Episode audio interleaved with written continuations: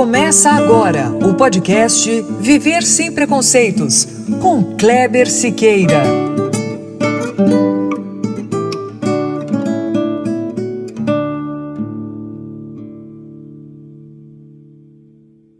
Muito bom, é isso mesmo. Começando agora o nosso podcast, episódio 25. Viver o viver sem preconceitos é representar um ambiente em que se apoia e se promove a diversidade. Em outras palavras, um lugar em que se promove a convivência de pessoas diferentes em relação à sua etnia, sua orientação sexual, religião, cultura e gênero, entre inúmeras outras possibilidades. Aceitar a diversidade é reconhecer os diferentes e entender em que eles diferem de você. É saber criar a união entre o outro e você. É ter a certeza de que todos os dias, das situações mais antigas, podemos retirar novos aprendizados. O Viver Sem Preconceitos de hoje é um misto de tudo isso. Nesse episódio, vamos falar de diversos assuntos já abordados, mas de maneira diferente. No roteiro de hoje, feminismo, misoginia, LGBTs e muita luta contra os preconceitos. E quando eu digo muita luta, eu falo literalmente, porque nossa entrevistada é a primeira mulher a receber a faixa coral do jiu-jitsu no Brasil. E Ivone Duarte, nascida Ivone Magalhães Duarte em 1963 em Roraima, foi para o Rio de Janeiro para morar com os irmãos ainda adolescente. E é lá que essa história começa. Mas não sou eu quem vai contar, não. Afinal, você já sabe, aqui no podcast são os meus convidados e convidadas que falam de suas vidas. Então, Ivone, tudo bem contigo? Obrigado por aceitar o nosso convite, viu? Realmente é um prazer receber você aqui no Viver Sem Preconceitos. Seja bem-vinda. Oi, Kleber. Uma satisfação participar do seu programa, de conversar com vocês, de interagir sobre várias histórias que buscam, de alguma forma, entender o fenômeno do preconceito, de várias formas de preconceito, né?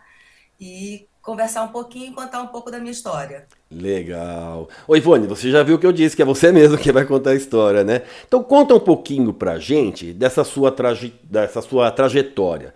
Desde a saída lá de Roraima até a carreira do jiu-jitsu no Rio de Janeiro.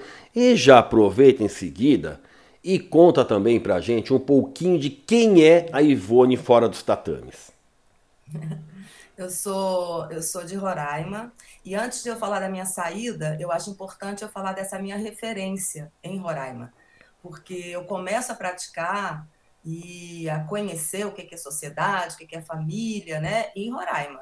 Então, eu aprendi a nadar, eu aprendi a praticar esporte com tudo que a, a escola pública me ofereceu em Roraima. Então, essa ideia de competição, de trabalhar esporte de uma forma é, socializada, né, em grupo, respeitar o direito do outro, né, ver, incentivar o outro, receber incentivo que a gente aprende no esporte, leva para a educação, leva para a vida da gente, eu comecei desde muito cedo.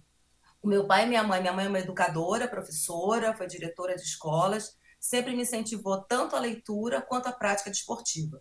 O meu pai da mesma forma, meu pai foi jogador de futebol, jogador de basquete, de vôlei, então ele sempre me incentivou como uma forma de uma ferramenta que pudesse agregar valores na educação e na vida mesmo, para saber que a vida é competitiva, mas que ela pode ser respeitosa, que você pode interagir com as pessoas de uma forma uh, guardando as diferenças entre as pessoas, não só de gênero, mas de condições sociais.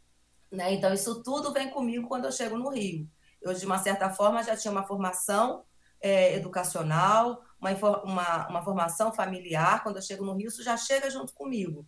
Né? Então, é, eu sou a mesma pessoa que eu sou dentro do, do tatame, eu sou fora do tatame. A gente até fala, nós professores de jiu-jitsu, a gente sabe que a gente pode perceber a personalidade de uma pessoa da forma como ela luta.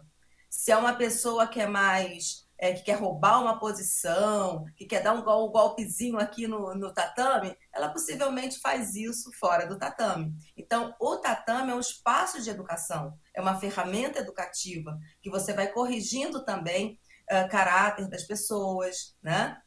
Você vai dizendo como é que elas devem agregar valores, respeito ao outro, né? Então, quando eu chego no Rio, eu já cheguei com, uma, com esse conjunto de valores. Os meus pais estavam preocupados com a minha formação acadêmica, porque em Roraima a gente não tinha naquela ocasião, estou falando isso dos anos 78, 79, nós não tínhamos universidade, infelizmente, ainda em Roraima. Então, os meus pais, que a minha mãe tinha os seus, os seus pais morando no Rio, meus irmãos já estavam no Rio, e aí eu chego no Rio com 14 anos, no segundo ano, que a gente falava do segundo grau, né? Que agora é ensino médio, e eu chego lá para fazer, então, o cursinho preparatório para vestibular, né? E aí, meus irmãos que já estavam lá, tinham sido alunos do segundo, meu irmão estava na, na faculdade de Gama Filho, outro na Universidade Federal do Rio, fazendo economia, outra engenharia, me introduziram né, com muita paciência para eu não perder um ciclo de amizade, de, de, de, ter outros amigos, porque eu tinha perdido os meus de, de Boa Vista, né, do dia a dia, né, da família. Então, muito preocupados com essa questão de eu não de, ficar deprimida, né, de eu não ficar naquela, naquele saudosismo, embora eu tenha ficado durante muito tempo com saudade da minha goiabeira, da minha rua, dos meus amigos da rua, minha, meus amigos da, da, da escola, da minha família, né? Não foi assim uma coisa muito fácil mas eles tentaram suavizar essa chegada. E nessa, suave, nessa ideia de me suavizar, a minha a introdução, né, me, me, facilitar, criar um ciclo de amigos, coisa e tal, meu irmão, Pascoal, que já fazia jiu-jitsu, me convidou e disse, Mana, você é tão flexível, porque eu fiz ginástica rítmica, aquela com bola, com uhum. fita, sabe? Eu fazia, era o meu último esporte lá em Boa Vista. Aí quando eu cheguei muito flexível, ele disse, mana, embora você tenha 48 quilos, eu pesava 40, embora você seja muito levinha, deixa eu te dizer, o jiu-jitsu é um esporte para essa pessoa, para pessoa fraca, que tem pouca força física, fraca nesse sentido né, muscular, Sim. né? Não quer dizer que é fraqueza emocional, não. Mas embora você gosta muito de esporte, eu vou Muito pelo contrário até, né, Ivone? É, muito contrário.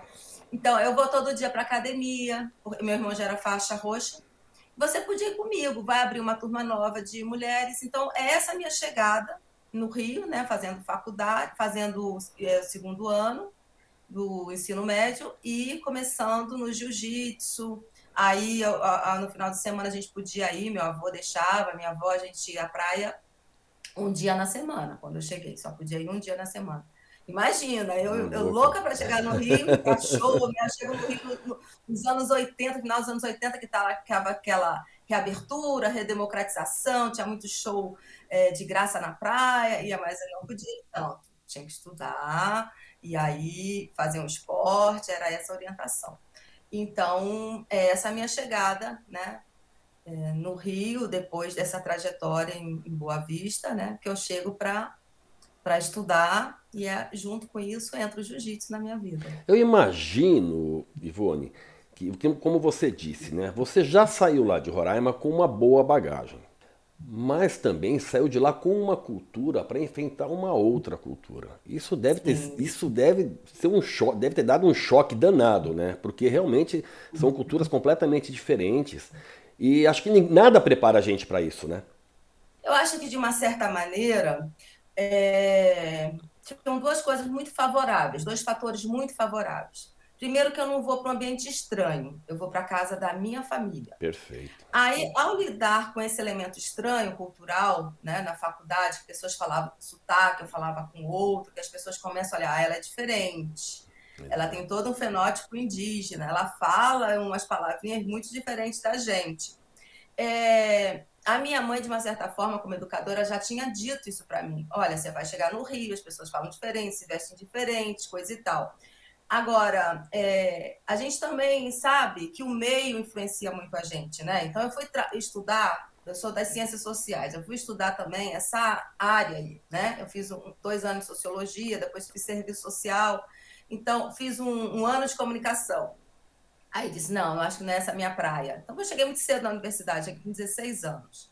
Então, eu, eu é, comecei a ver essas diferenças, mas eu sempre tive um, olhei para isso como sendo uma coisa positiva, embora a gente saiba que há um ranço, há um certo preconceito com índios, com né, os indígenas, com os negros nesse país, é uma coisa ainda não muito bem resolvida. E, com os é, nortistas, nordestinos.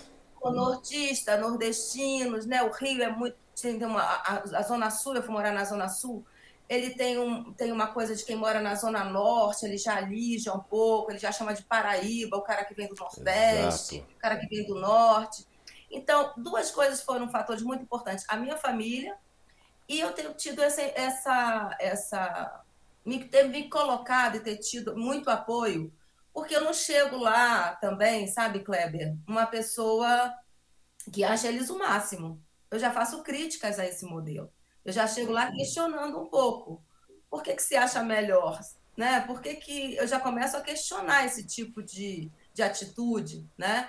Então, e acho que tem extrema, coisas extremamente positivas numa cultura e na outra. O bom é a gente miscigenar, é a gente misturar. O bom é essa diversidade que a gente tem cultural no Brasil.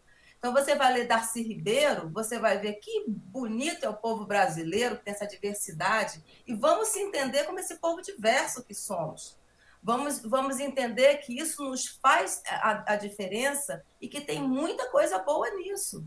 Nós não devemos a, a, nenhum outro, a nenhum outro povo. A gente é resultado dessa miscigenação, essa cor morena que a gente tem, né? essa mistura que enriquece muito por vários fatores, né? Então eu fui e eu me aproximei muito de alguns movimentos, né? De movimentos é, mais democratizados, em que algum, muitas dessas coisas, ser mulher, né? ser descendente indígena, uh, eram positivados. Né? Tem, tem lugares que negativam, mas uhum. tem lugares que positivam isso. Tem pessoas que querem te ouvir pela tua história. Porque você, minha quinta geração atrás, a minha tataravó, o meu avô me contava, ela era aldeada, morava em aldeia, era pintada, índia pintada, falava só a língua indígena. Eu acho isso riquíssimo. Depois vem um português, se encanta com ela, do outro lado é o contrário, do outro lado, do lado da minha mãe. É o meu avô, que é descendente indígena, e o, a minha avó, que é portuguesa. Da, do meu pai, ao contrário, a minha avó, que é descendente de tucano, em Macuxi, e o meu avô era o branco do olho azul. Tanto é que minha família é assim, bem dividida. Bem miscigenada. Tem, é, então tem essa diversidade como tem no sul, né? Que chegam os, os, os japoneses, chegam os italianos, chegam os alemães. A gente tem essa diversidade que é uma riqueza enorme. E eu nunca fiquei olhando isso numa perspectiva negativa. Quando a pessoa vem com preconceito para cima de mim, ô baixinha, boquinha, indiazinha, o preconceito é dele, não é meu. Exatamente. Não é meu. Aquilo só demonstra quem ele é, não o que eu sou. Eu sou uma pessoa que independente, meus alunos, eu tinha uma diversidade de alunos, sempre tive, e fiz parte de uma academia que a gente tinha desde um ministro, um juiz, professor universitário, vários ministros frequentaram minha academia, e a gente tinha lá porteiro, negros, mulheres, é, gente que não pagava academia, que não tinha renda. Então, essa diversidade sempre foi o ambiente em que eu estive. Eu nunca tive um grupo muito elitizado sabe? Essa coisa só aqui a gente, só os bacaninhas, só os perfumadinhos que entram. Então, isso é. E, e, sempre que eu participei de algum grupo com viés um pouco mais elitizado, eu sempre tentei quebrar essa lógica.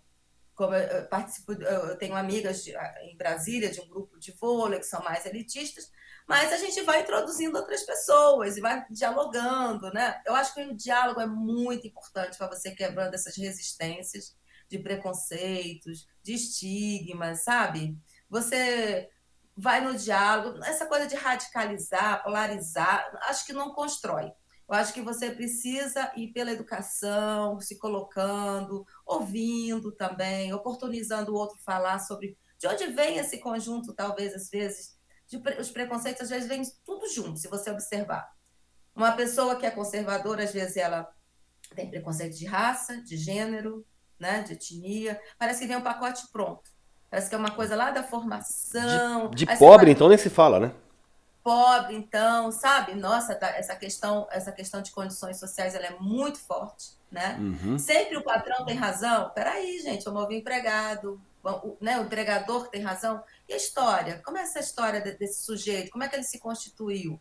Então, eu sempre tive essas inquietações e fui me aprimorando isso tanto como educadora quanto educanda, estudando, para buscar entender esses fenômenos, porque não é uma coisa simples de opinativa. Você tem que pegar referências bibliográficas, né? Assim, história, pesquisadores, artigos. Eu agora estou lendo um livro, vou até te mostrar para você ver, sobre autodefesa, autodefesa, que é de uma puta intelectual, né? Ganhou, ganhou aqui o prefácio muito importante da é, Judith Butler, né? Que é outra intelectual que fala, começa a questionar a questão de quem tem direito à autodefesa.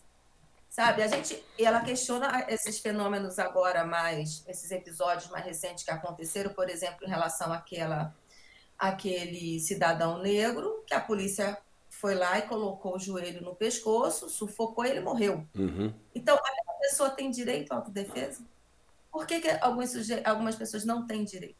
E eu que trabalho com isso, eu preciso ler, me informar é, é, saber, eu dou aula para, desde o sistema ONU, né, de prevenção de violência de mulheres do sistema ONU, que aí entra a Unicef, entra Banco Mundial, né, que é uma coisa muito inovadora hoje na, na política de segurança da ONU, tem aulas práticas de defesa pessoal.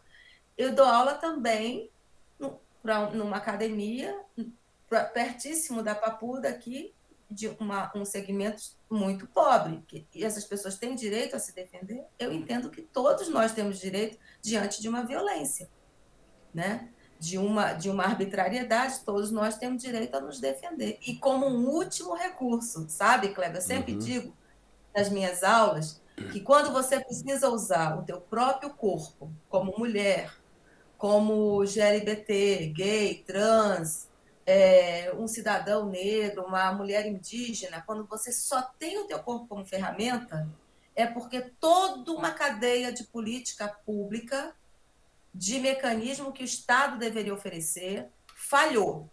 Vamos dizer o que, que é isso? A iluminação da rua falhou, a rede de proteção da criança falhou, a família, a sociedade, a comunidade falhou. Aí ficou ela e o agressor e aí só tem o teu corpo. Então, o último recurso, a gente tem que falar disso, até porque as pessoas às vezes colocam os lutadores, nós que sabemos jiu-jitsu, como, como, como um personagem heróico. Isso não é uma questão heróica, isso é uma questão de resistência, a ser a última possibilidade de você se defender. Então, é isso que eu tenho, tenho falado. Quando uma mulher está tá ali, o cara está para estuprá-la, está para é, esganá-la, fazer alguma coisa no pescoço para que ela não desmaie ou morra, só tá ela. Só tá ela. O que, que ela vai fazer? Então, eu tenho aqui um exemplo, né, que eu sempre cito, porque eu comecei a implantar um projeto. Eu estou falando um pouco da vida pessoal, um pouco do, do conceito, se você quiser, você me interrompe muito à vontade, Kleber, e já estou mesclando tranquila. aí com os projetos. Então, eu introduzi um projeto na UNB, na universidade pública, para pessoas em situação de vulnerabilidade, pessoas que se sintam em situação de vulnerabilidade, se sintam inseguras, se sintam ameaçadas, que tenham passado por uma situação como essa de violência ou de ameaça de violência. E aí a gente tem várias formas de violência, depois a gente pode falar disso, e que estavam. Tem, tem coisas que acontecem que eu digo assim: olha, você pode nunca passar por uma situação de violência violência física, verbal, patrimonial, qualquer uma delas. Mas a se sentir inseguro, passar o dia inteiro como aquela vovozinha que está em casa e de vou trancar a janela que pode entrar um ladrão, só a sensação de segurança já é algo muito ruim para você. Já não é uma coisa que te beneficie. Quando você faz defesa pessoal, você faz jiu-jitsu, você faz alguma luta, que você começa a inverter isso, se sentir seguro, você tira um, um caminhão das tuas costas, você diz, pô, eu posso sair na rua tranquilo. Se o cara fizer isso, eu faço aquilo. Se o cara vier aqui, eu estou atenta, eu sento assim. Você começa a ter comportamentos defensivos que nem necessariamente são é, mecanismos de defesa usando o teu corpo, é só o teu comportamento, que é um outro conceito que eu utilizo. Então, eu estava te contando que quando eu fui introduzir esse curso na UNB, eu ouvi as falas. Eu peguei as estatísticas da polícia militar. O que, que é isso? como é que as mulheres são agredidas mesmo? Em que situação elas são agredidas? Como é que esse agressor chega? Em situação doméstica, em casa? É pelas costas? 80% é pelas costas. Quando ela não, quando ela não está vendo. Que interessante. O agressor. Então, a gente pode dizer que o agressor é um covarde, porque ele não dá nem oportunidade de defesa. Ele mede você antes. Ele, antes de fazer agressão física, ele já te observou. Ele já, ele já consolidou nele o pensamento de que essa mulher é menor do que eu, tem menor força física do que eu, eu vou me dar bem. E qual é o melhor momento para eu atacar, né? Qual é o melhor momento para atacar? Então, como a maioria das violências acontece em casa, a maioria das violências vem de alguém da família ou que conheça a família, que é vizinho, que está na volta. Então, e geralmente ele já observou muito essa pessoa. Ele vai, a maioria pelas costas, situação que a mulher geralmente está com as duas mãos fazendo alguma coisa na cozinha. Então, tu, veja, ela está de costas. Existe uma tá estatística para isso, então, Ivone? Existe, existe uma estatística que porque. Interessante. Existe uma estatística nas polícias que, de, que, que quando tem o caso de feminicídio, quando tem o caso de violência brutal, que essas que vão para as páginas dos jornais, que a pessoa diz, ó, oh, morreu assim, assado, foi feminicídio para papai. Mas lá, na hora que, que a polícia vai é, fazer a narrativa, fazer o, pegar o depoimento, fazer de fato todo o processo, tem como, onde e como foi. Então, foi esse dado. Eu trabalhei com a Polícia Militar de Brasil, dei aula para os cadetes informação. Então, você pega os dados e vê como foi. A mulher disse que estava assim assada. A vizinha chegou, ela estava com pano, pano de prato na mão. Ela estava na cama. Então, o, o, agressor, isso a gente tem que entender. E dormindo é um... também acontece, né, Ivone?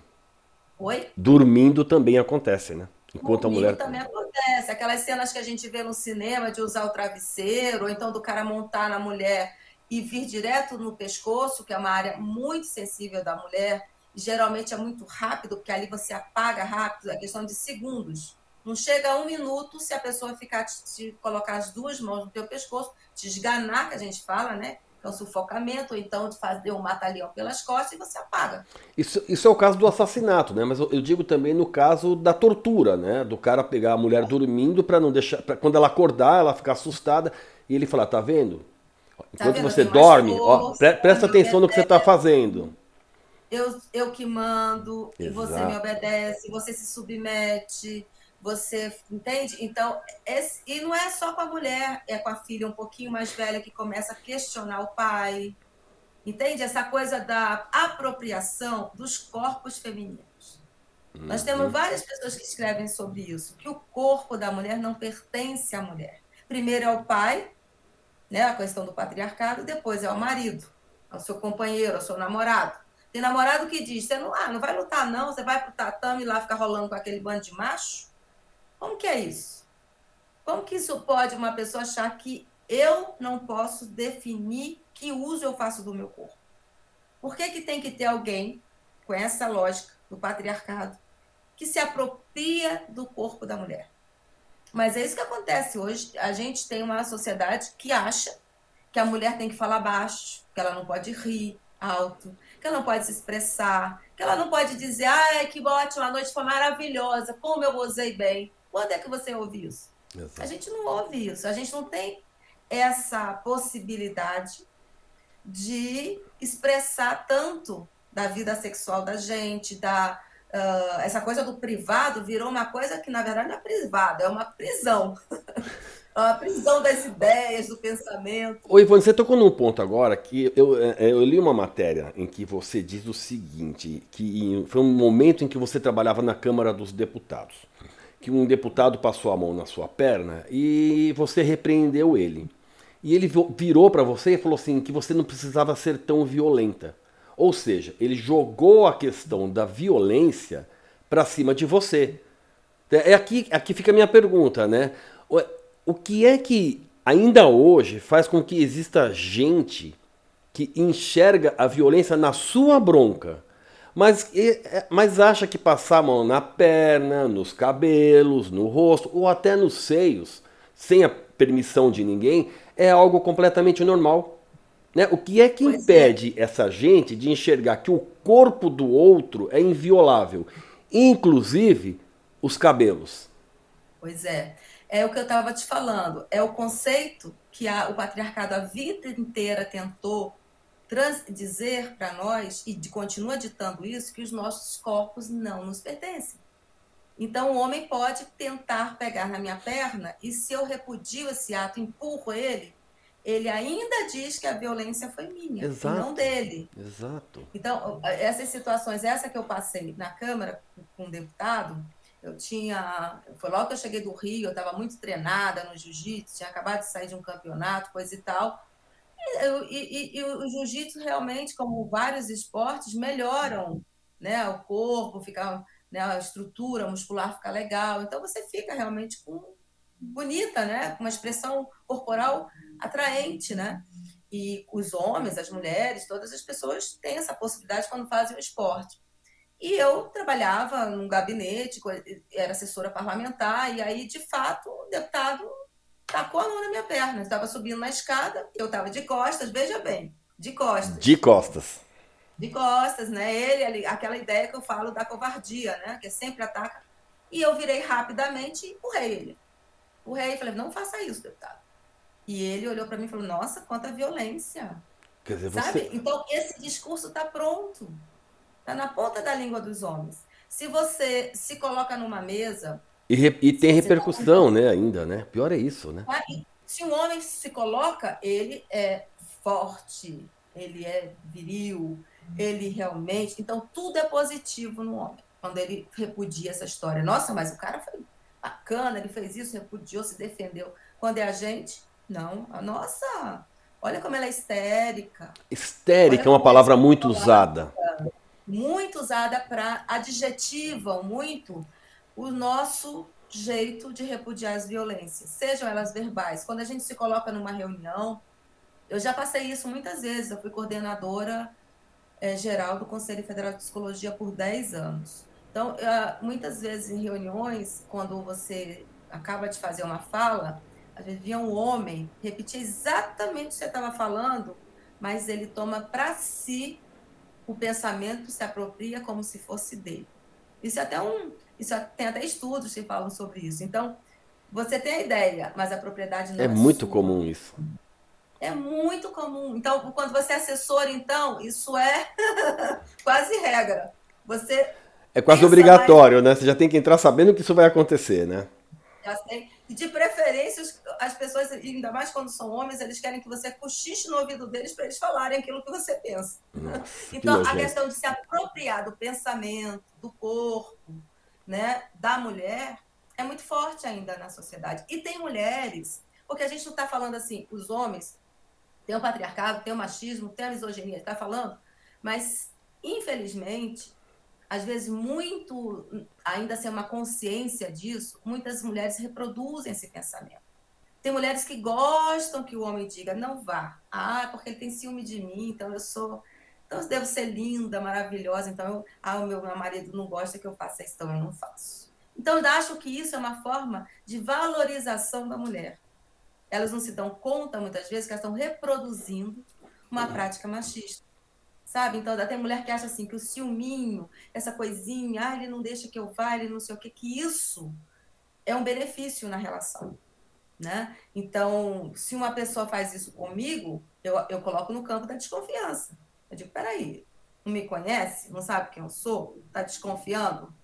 Então, assim, eu, eu, eu, eu, eu acho que às vezes a gente tem que cuidar para entender que não está só é claro que a maioria, e quem quer isso, essa preservação desses conceitos, são os homens, né? o domínio, coisa e tal. Mas muitas vezes a gente vê, infelizmente, amigas, coisa e tal, que ainda reproduzem é, essa fala de uma forma, às vezes, não vocacionada, não assim porque ela. Ah, mas uma mera reprodução, sabe? De um discurso que está aí. Está na oralidade, de, nas vozes, nas palavras de algumas pessoas. Aí reproduz, sabe? que ficou marcado em um tempo. E a gente precisa quebrar essa lógica.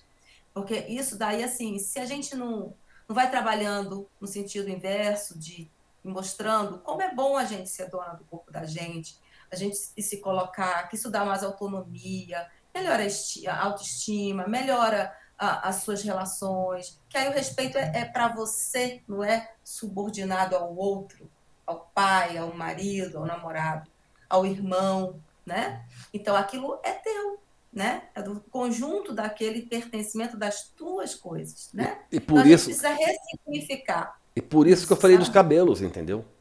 Os cabelos fazem Exato. parte do corpo. Ninguém tem o direito. Você não deu permissão, ninguém tem o direito de ir lá e tocar no seu cabelo, mexer no seu cabelo. Não, é seu.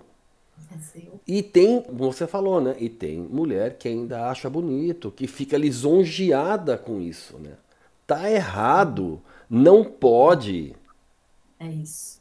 É isso. A gente, a gente tem que caminhar muito nesse sentido de e, e quebrando, mudando, é, transformando, fazendo com que a mulher perceba o protagonismo dela na vida dela, essa coisa que dá para ela essa autonomia. Você não consegue isso fácil, né, Clenda? Você imagina como é ser uma mulher que tem, trabalha, tem família, tem filhos e quer fazer jiu-jitsu porque gosta do jiu-jitsu. Não é fácil. Eu, eu, eu, em vários momentos, assim, fui questionada, mas por que, que você está dando aula? Você está grávida. Por que, que você ainda está dando aula? Você não precisa mais disso. Nossa, por que que... Nossa, você fica ali, sabe? Assim, e eu ficava ouvindo aquilo dizendo, gente, as pessoas estão entendendo que eu gosto, que é o meu querer, que é, o jiu-jitsu é, é um casamento. Eu, eu tô casada com jiu-jitsu faz tempo, sabe? É, são mais de 40 anos de jiu-jitsu. Não, mas agora você já é vó. então, agora vai ensinar pro meu neto. Ou seja, sempre vai ter alguma coisa que vai te impedir de fazer jiu-jitsu, né? 40 anos depois. Agora falando do jiu-jitsu, né? Você tem uma vida de conquistas. Mas quando você começou, não existia competição para mulher, né? Era só a prática, né? É, não existia. É... E o que, que você fez para acabar com isso, Ivone? Que eu sei que você então, tem participação eu nisso. Né? Sozinha. Né? Eu não fiz sozinha. Nós tínhamos um grupo de mulheres e, que já estavam começando a competir, ou a treinar, desculpa, a treinar na academia. Nós montamos a primeira equipe feminina na Academia Oswaldo Alves, no Rio, em Copacabana. Ali pertinho do Lido, né, que é a parte que o pessoal diz assim, é a Copacabana mais é, alternativa, que vão usar, que vão os jornalistas, né? Que é a vida da boemia, que é ali o Lido, né? Pertinho da na Belfort Roxo. Então ali era a academia do, do mestre Oswaldo Alves, que é um aluno do Carlos Grace, uma academia pequena, muito modesta, uma área pequena de luta. E aí começou o jiu-jitsu feminino, né? A gente começou cada cada atleta, o Oswaldo pediu para levar, meu irmão também incentivou muito, levar a irmã, a namorada, para formar uma equipe feminina. É, e a academia estava precisando também arrecadar uma graninha, porque os, é. os atletas já estavam assim, ah, não vou pagar, pagar. Sabe aquela coisa meio carioca? Quando eu pago, Oswaldo, não sei o quê. Enfim, aí a gente montou a primeira equipe, com 10, 8, 10 mulheres, não, e começamos a gostar do jiu-jitsu, a saber um pouquinho mais, não tinha competição, então a gente tinha que quebrar essa, essa resistência. Os meninos já competiam. É, no Rio ainda não era esse boom de muitas competições. Não tinha campeonato mundial, não tinha brasileiro, ainda não tinha Confederação Brasileira de Jiu-Jitsu, que é uma instância valorosa hoje, que organiza o campeonato no Brasil e no mundo. Então, nós fomos lá pedir. Eu e minha amiga aqui de, de academia, Marina, a gente foi, é, foi, lá com o Rickson Grace, que é um grande nome, uma grande expressão do jiu-jitsu, um dos campeões assim nossos, maravilhoso. E ele era o presidente da Federação Carioca. Estava ele e o Marcelo Bering, Marcelo infelizmente faleceu há alguns anos, e nós falamos com os dois, e ele pediu para o Marcelo cuidar disso, falou com o pai dele, com o Grace, né, que resistia à ideia das mulheres participarem de competições, mas eles quebraram isso, e aí teve o primeiro campeonato feminino, que a gente nem imaginava que a gente ia marcar um pouco a história do jiu-jitsu com isso, né? Mas a gente foi feito uma competição só para nós, e nós ganhamos todas as lutas, porque é, a nossa academia foi a primeira, de fato, a organizar o jiu-jitsu feminino, a, a mais meninas. Então, você vai melhorando a tua performance, né? Então, nós ganhamos, assim, de 12 a 0, né? Todas, de todos os pesos. Eu, nessa época, lutava no 52, 52 quilos. É a, a, categoria mais baixa, né, no jiu-jitsu. Eu saí do 48 quilos, que eu te falei, para uhum. 52, para comecei a ganhar massa muscular, coisa e tal. Então, foi assim que começou o jiu-jitsu feminino, no Rio, com apoio do, do Rickson, da, da Federação Carioca, e depois começou a fazer parte, de fato, do calendário né, nacional, do Rio, e a gente começou a ter as primeiras competições. Eu não preciso nem te perguntar se tinha muito machismo nessa época, né? Porque o esporte tradicionalmente masculino, né? Não preciso nem te perguntar se tinha muito machismo, né, Ivone? É, tinha, mas a gente tem que lembrar assim, tem, tem, tinha um movimento também bom, sabe, Kleber, que é assim, anos 80, né? Redemocratização, uhum. direta já, as mulheres começando a falar, coisa e tal. Isso ajudou a gente a se encorajar. Tinha um ambiente mais. O machismo estava nas lutas, estava no esporte de várias formas. Mas, não assim, era só no, ali no jiu-jitsu. Eu falei, mas porque a gente está falando do jiu-jitsu, mas não era só ali. É. Né? Não, a gente sabe que tem machismo em vale, né? Uhum. Na casa, a gente acabou de falar disso, mas. Na justiça existia é. muito isso. A gente lembrou disso num, num podcast a semana passada, ou retrasada, que é, é, existia. Os homens matavam mulheres em defesa da honra, quer dizer. Sim, eu falei disso outro dia, dei uma entrevista falando disso. Legítima gente... defesa da honra. É, esse foi o caso do, do Doc. Do, Street. do Doc Street, exatamente. Que matou a, a mulher em defesa da honra e o primeiro júri o absolveu com essa fala, defesa exatamente. da honra. E aí, aí foi, foi esse, é um, esse é um caso muito simbólico, importante, que eu sempre cito nas minhas entrevistas, a reivindicação depois das mulheres que ficaram indignadas com isso, e ajuda a, a, a consolidar o movimento feminista no Brasil, esse caso, que reúne várias vozes, elas reivindicam um novo julgamento. Porque isso não dava para dizer o cara dá quatro tiros na cara da mulher, desfigura a mulher, mata a mulher e, e, e é absolvido com esse discurso de defesa da honra. Que absurdo é esse, né? Uhum. E aí é, é feito um novo júri ele é condenado. Aí finalmente ele é condenado. É, eu é. Acabei, acabei desvirtuando a tua fala. Desculpa. Pode continuar, Ivone. A gente você estava me perguntando nesse começo, machismo. Do machismo, né? exatamente. Né?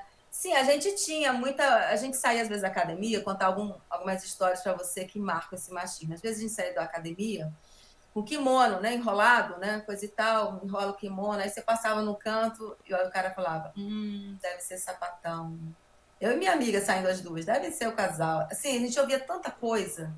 É, chegava na praia, a gente estava com alguma marquinha, porque o jiu-jitsu, às vezes, você tem, ganha umas marquinhas assim, meio roxas, né? De quando vai passar guarda, machuca um pouquinho, umas posições.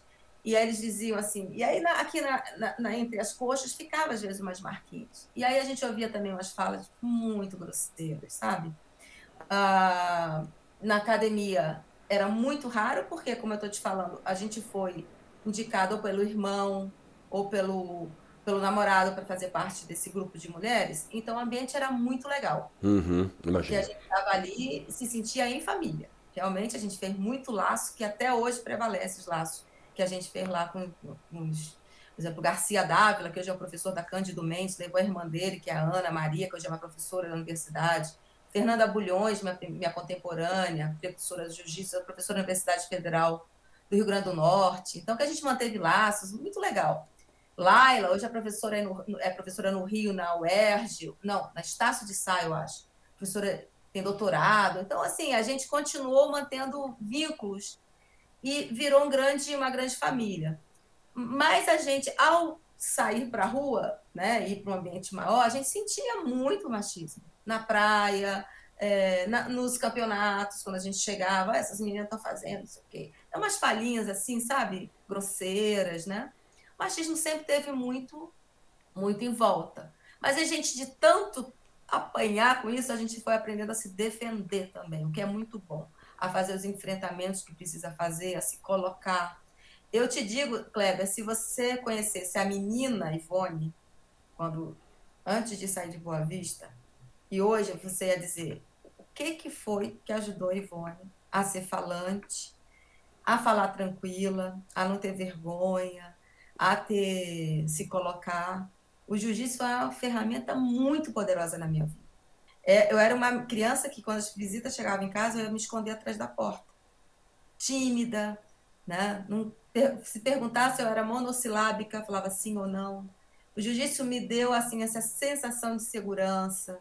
Foi um apoio importante para os embates no mundo do trabalho, nas dificuldades que eu tive na vida. Sempre foi uma ferramenta poderosa, sabe? Eu acho que esporte tem essa grande contribuição na vida da gente. Ô, Ivone, eu li uma frase sua que diz assim: Já vivi o jiu-jitsu de várias formas, como atleta, como mãe, como professora.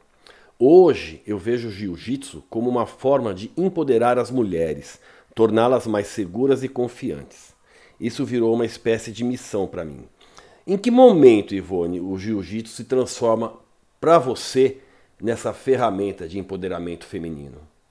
Então. Um pouco disso que você está falando agora. É, eu fiz todos um, um, um, anos aí como atleta, como competidora. Depois comecei a dar aula, comecei a trabalhar é, como eu te falei, na Câmara aí, na Academia de Polícia, dando aula nas academias. Fui absorvendo também muito conhecimento, né? Também estudando. Hoje continuo estudando, estou fazendo psicologia. Então, esse conjunto de fatores vai fazendo você pensar. Então, para que que eu hoje o jiu-jitsu está na minha vida? Foi isso que eu perguntei. Quando anunciaram minha faixa preta, eu fiquei pensando, gente, agora o que, que eu vou fazer? Para o jiu-jitsu. O jiu-jitsu já fez tanto por mim, o que, que eu posso devolver para o jiu-jitsu? O que, que eu posso contribuir com o jiu-jitsu? E aí eu comecei a pensar em projetos com essas finalidades de empoderamento, de oferecer às universidades, assim, do zero começar isso, sentar para discutir um, um outro jeito de, de o jiu-jitsu ser ferramenta, não só para tornar as pessoas fortes, empoderadas, competidoras, isso é muito bacana também mas tem um conjunto de. tem segmentos que não têm acesso à academia, que não podem pagar uma academia. Que classe média vai à academia, mas tem, tem segmentos que não conseguem chegar lá. Então, chegam através de um projeto social ou através de, um, de iniciativas como essa.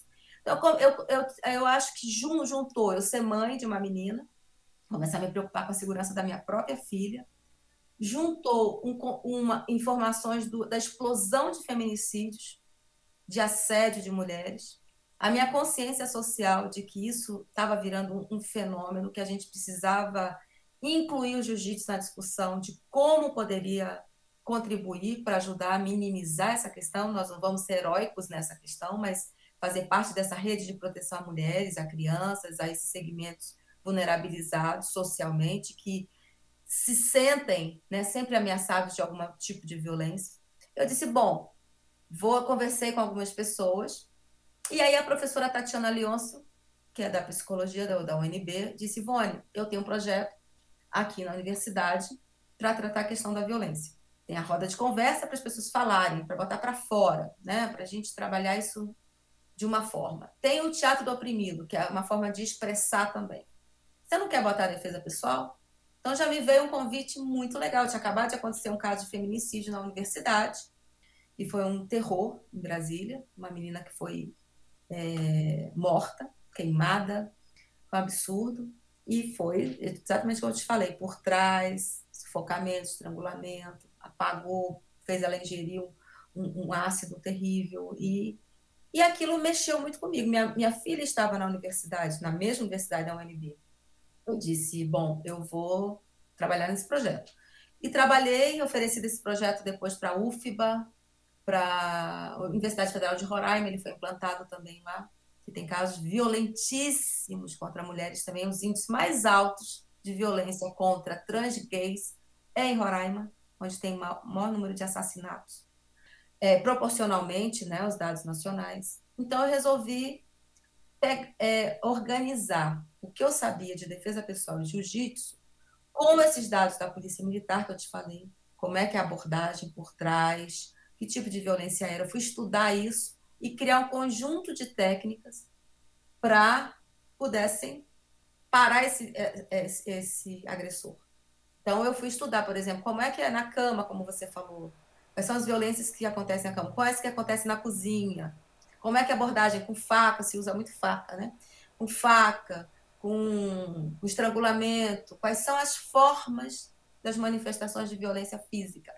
E aí eu preparei um curso que, eu, que, eu, que é o mesmo que eu, que eu tenho dado também na ONU, situação em carro, em ônibus, em casa, cama, é, e eu organizo a parte do comportamento defensivo, que você não precisa saber luta, é só comportamento. É onde senta no ônibus, onde, como é que sai do carro, como é que entra em casa, como é que abre porta, posição que você fica, cinema, coisa e tal, do, os comportamentos. E depois eu preparei, baseado nessas estatísticas, um conjunto de defesas. E aí a gente tem um curso que virou, tem lista de espera para fazer parte. Se por um lado é legal, né, porque diz que você está por outro é preocupante, sinal que as pessoas estão preocupadas com sua segurança. Exatamente. Você já tocou duas vezes nessa questão do projeto, né? É, ou seja, você está ensinando técnicas de jiu-jitsu para mulheres e pessoas LGBTs, para que se defendam da violência.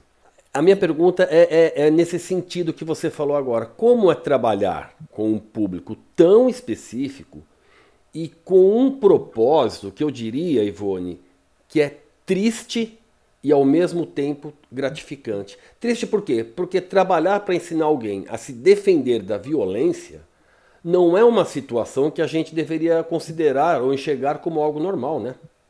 Não. Eu sempre falo isso, porque falhou tudo.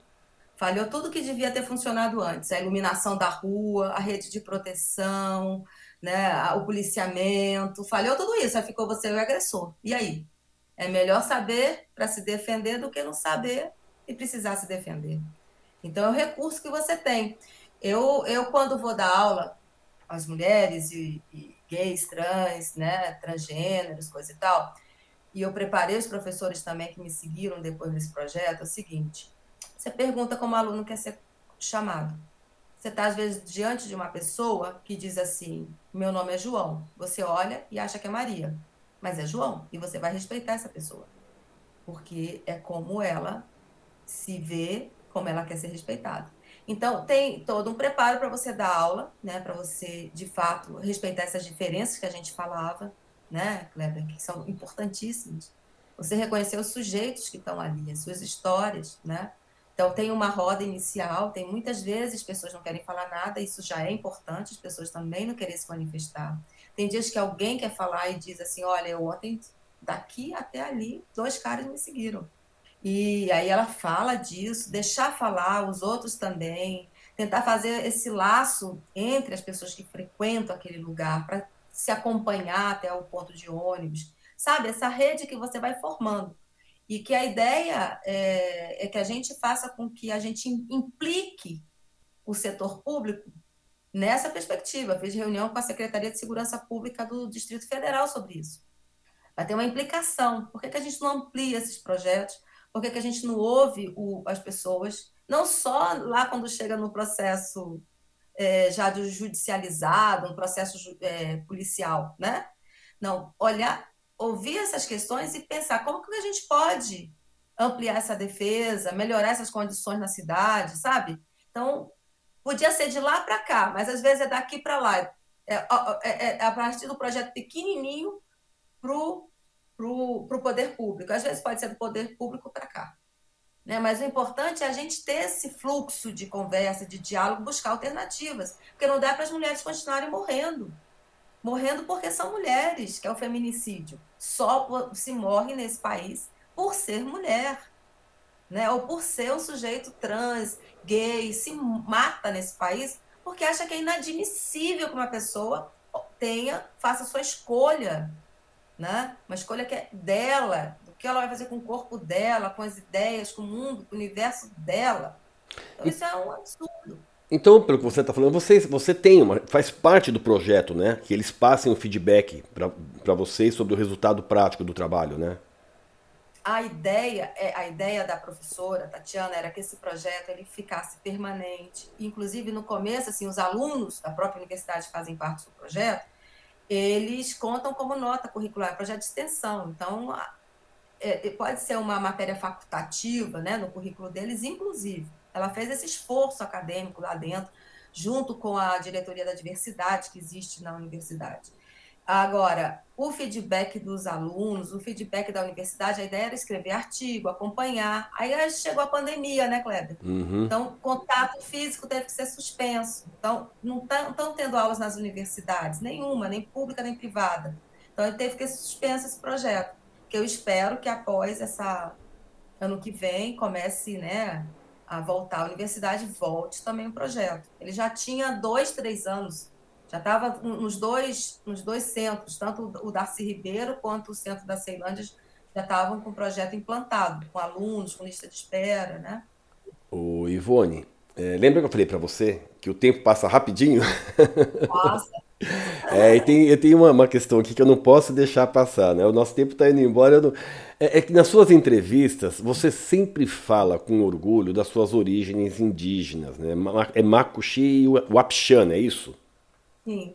Tá, Sim. O, que, o que a Ivone ainda apresenta dessas origens no seu jeito de viver hoje? Ai, Kleber, assim, eu acho que eu fui mudando de idade, mudando de perspectiva, alterando muita coisa, mas isso sempre vai me acompanhar. Eu, quando cheguei no Rio, eu digo, disse pro pessoal de jiu-jitsu, vocês estão aprendendo a tomar açaí aí, eu já tomava de, na mão madeira lá. eu sempre volto a Boa Vista, no passado eu fui lá, meu, minha mãe e meus pais estão vivos, né? Meu pai tem 93 anos, minha mãe tem 91. Oh, eu vou lá, vou tomar banho nos igarapés, eu vou lá comer todas as comidas que eu amo. Vocês conhecem muito açaí, mas vocês ainda não conhecem a bacaba, vocês ainda não conhecem, conhecem pouco Buriti. Não conheço a, a bacaba mesmo. Coisas, a gente tem muitas coisas legais. Aí eu vou no tenho tomar banho ali em frente no Rio Branco e os afluentes que tem, sabe? Água boa, que é uma água linda, maravilhosa. Vou nas cachoeiras. A gente ali tem, a gente ali tem um micro é, ambiente, assim, do ponto de vista ambiental, muito legal. A gente tem para o sul a floresta amazônica, lá a fronteira com a Guiana é outro tipo de floresta, que é savana, e onde é Boa Vista é um cerradão, que a gente chama de lavrado lá. Então, a gente tem o Cachoeira, tem passeios lindos, tem o Monte Roraima, que agora vocês conheceram por conta de uma novela, né? Mais assim, ficou mais divulgado. Mas tem lugares muito lindos, tem o Lago do Caracaranã, que é um lago é, hoje propriedade indígena, que foi retomado. Eu tenho um orgulho danado de ter essa ancestralidade. Eu acho que toda vez que eu estou em alguns lugares eu lembro dessa ancestralidade, eu lembro da minha avó, lembro do meu avô e dessa simplicidade que é dormir. Eu durmo de rede muitas vezes, então eu tenho muita coisa que ainda está é, em mim e que sempre vai estar tá em mim, né? E que eu é, guardo com muito carinho. Hoje é proibido, Kleber, mas na minha infância não era. Um dos pratos mais tradicionais de Boa Vista era a tartarugada. E eu sinto uma falta danada de, porque hoje não podemos, né? Então, o meu avô, quando queria celebrar alguma coisa em família, ele dizia: vamos fazer uma tartarugada. Que aí, dá, em decorrência da tartaruga, dão mais de 15 pratos, né? Então, tem que vão ser, sendo feitos a partir da tartaruga. E eu sinto muita falta disso. Então, seu contato com a cultura, com as tradições, foi, foi bem forte mesmo, né, Ivone? Sim, sim, sim, sim. Ah, eu, eu, Boa Vista é uma grande aldeia. Eu queria que ela se reconhecesse como tal. eu acho lindo, lindo, assim, eu, quando fui, fui várias vezes em algumas malocas, assim, acho que tem pessoas, nossa, fantásticas, defendendo, porque acho assim, onde tem índio, tem preservação ambiental. Então, assim, lá Roraima hoje está muito atingido pelo garimpo, sabe, Kleber? Os rios estão poluídos, tem muito mercúrio sendo jogado, tem crianças sendo assassinadas pela, pela prática lá de, do, do, garimpo, né? A gente viu isso recentemente. Eu acho que a gente tem que Os meninos foram dragados, né? Dragados, né? Uma coisa absurda. Então, eu, eu gostaria muito que a gente conseguisse reverter isso, né? Em algum, porque tá, se você visse os rios da minha infância, as fotos, e quando eu chego lá que eu vejo, não é mais, com certeza. É, é, a água está muito poluída, muito, muito de mercúrio. A qualidade do peixe mudou, alterou, sabe? Eu tenho. Dá uma, uma tristeza tão grande quando olha. Dá. Dá. Dá uma tristeza assim. O desviar o rio para poder botar essa draga. Tem rio que foi desviado, o curso. Meu Deus. Esses verdadeiros crimes ambientais estão acontecendo. E a gente precisa usar né, desse espaço aqui com você, de outros espaços, para falar disso e para dizer que, assim, para que rumo que a gente quer isso, né? Que sociedade que a gente quer, que não vai poder comer o peixe do rio que passa ali na sua aldeia, na sua terra, no seu, na sua cidade, né? Então, é um absurdo. Crianças morrendo, assim, em nome dessa loucura de tirar ouro, sabe? De, nossa, é absurdo. Vamos usar, vamos usar tudo metalzinho. Quem, quem é que está comprando coisa de ouro? Não compre mais, não. É verdade. Eu acho que é isso. Ô, Ivone, como, como foi construir uma história feminina com tradições, com uma cultura indígena, né? Com tantas conquistas num universo tão masculino? E com certeza com conquistas que muitos homens não alcançaram. Como foi? Com luta, com luta. Lutando, pelejando, conversando, é, ouvindo, se colocando, é, tendo resiliência, tendo paciência, esperando o momento, é, adquirindo novos recursos, fazendo projetos, interagindo, dizendo talvez não, vamos tentar outro caminho, talvez não seja esse, seja aquele, esperando é, também outras pessoas, outras vozes, a gente não faz nada sozinho, né? Acho que a gente tem que lembrar disso. Uh, demorou, de, pessoas dizem assim, ah, Ivone, demoraram a te reconhecer, você já fez tanta coisa. Não, eu não acho, eu acho que tem uma hora que as coisas acontecem, né? Então, e que não tem como tentarem anular a tua história, o que você fez, né? Começa a ver o reconhecimento. Se não houve tanta espontaneidade no momento, no outro diz assim, não, pô, tá tão visível, tá tão aí, né? Então, acho que a, esse, esse, essas duas coisas, elas não são excludentes. O, a minha ancestralidade, ela não é excludente da minha posição feminista, de me colocar, de buscar outros caminhos, outras, outras, outros modos do jiu-jitsu. E eu acho que o jiu-jitsu tem essa amplitude. Eu tenho amigos que dão aula para pessoas com deficiência física. Fantástico o projeto. Conheço pessoas que estão trabalhando com síndrome de Down. Olha que, que maravilhoso que pode ser uma ferramenta empregada né, para dar bem-estar para essas pessoas. Então, assim, tem uma pluralidade de possibilidades do jiu-jitsu uh, atuar participar, né? E eu estou vendo trabalhos fantásticos. Quando a gente começa a falar da gente, aparece um outro. Outro dia me escreveram no Instagram dizendo, professora, eu estou aqui fazendo um trabalho tal no sul da Bahia, com criança, tenho duas crianças cegas, tô, sem saber como é que eu faço, coisa e tal. Eu falo, use sua intuição. Vá ouvindo eles, pergunte. Vamos... E assim, a gente vai se ajudando, porque a gente também está inovando e começando coisas que não tem referência, às vezes, escritas. Quando você tem um, um, centro de referência que diz assim para você, ah, você faz assim, assim, assado, né? Quando a gente aprende jiu-jitsu, é assim, ah, você passa, abre a guarda, passa a guarda, chega do lado, bota o joelho na barriga, monta, depois finaliza. Mas não tem isso quando você pensa, você vai dar aula para mulheres em situação de violência. Você faz isso, aquilo, aquilo outro. Você tem que ir escutando, lendo algum tipo de, de, de literatura que não é na prática do jiu-jitsu, trazendo para ali, aperfeiçoando, errando, reconhecendo o erro, voltando atrás, refazendo, pegando dados, aprimorando. Não é um trabalho fácil, né, Cleber? Uhum. Mas é desafiador. E você disse que a conquista é com muito trabalho, né? Mas quando esse trabalho é reconhecido é melhor, né? Para finalizar, Ivone, é sobre esse reconhecimento, sobre o convite que você recebeu da ONU. Né? O que foi que. Você sabe o que, que fez eles te procurarem? E qual foi o sentimento seu quando a ficha caiu de que a ONU te procurou e, e vendo aquilo como um reconhecimento do seu trabalho? Olha, é, é, uma coisa leva a outra quando você tem um percurso já consolidado, né? Como atleta, como pessoa, né? O fato de eu ter implantado esse projeto na UNB, eu acho que ele tem um selo né, de reconhecimento por si só, né? De a, quando eu comecei a professora falou é um mês, são dois meses, eu falei não, defesa pessoal a gente tem que praticar sempre, não dá para ad eterno. E aí eu ofereci esse corpinho aqui por dois anos para a universidade.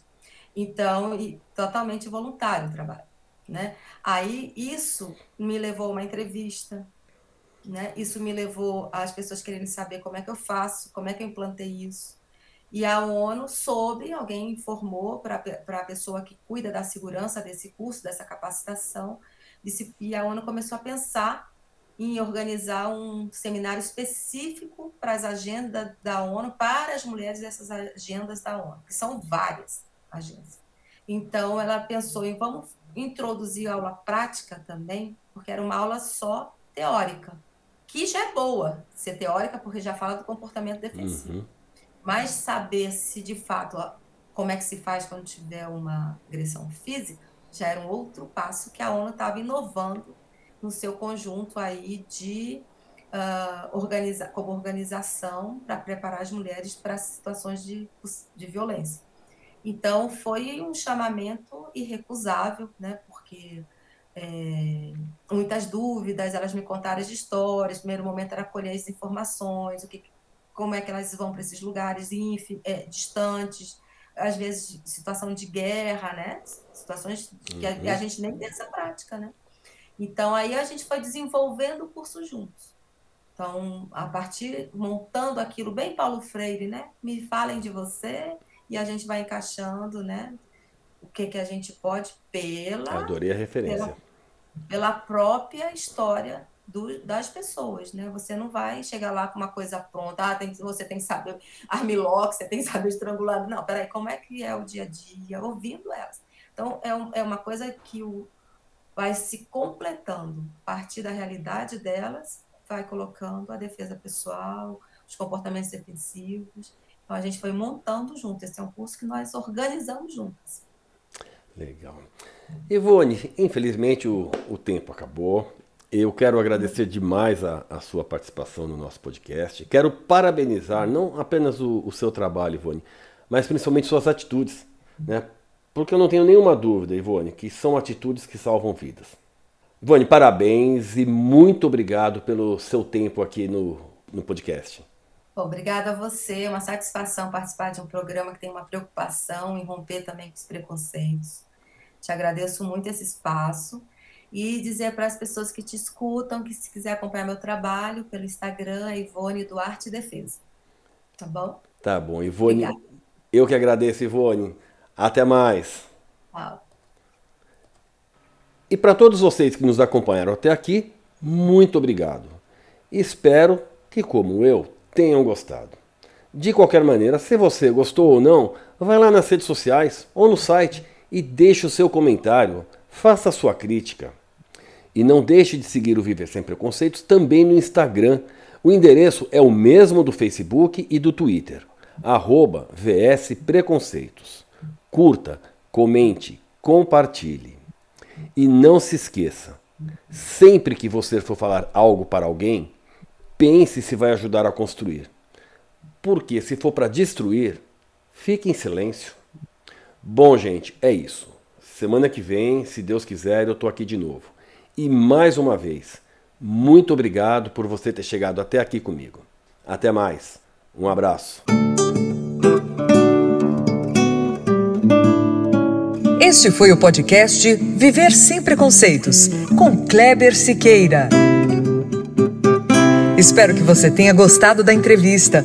Para saber mais, acesse o nosso site www.viversempreconceitos.com.br. Lá tem notícias, textos, links para os nossos podcasts e tudo sobre preconceito. E não deixe de seguir, curtir e comentar nas nossas páginas, nas redes sociais, Facebook e Twitter. Anota aí, arroba VS Preconceitos. Dê seu like, compartilhe. Vamos fazer do mundo um lugar melhor para se viver. Um lugar com menos preconceitos.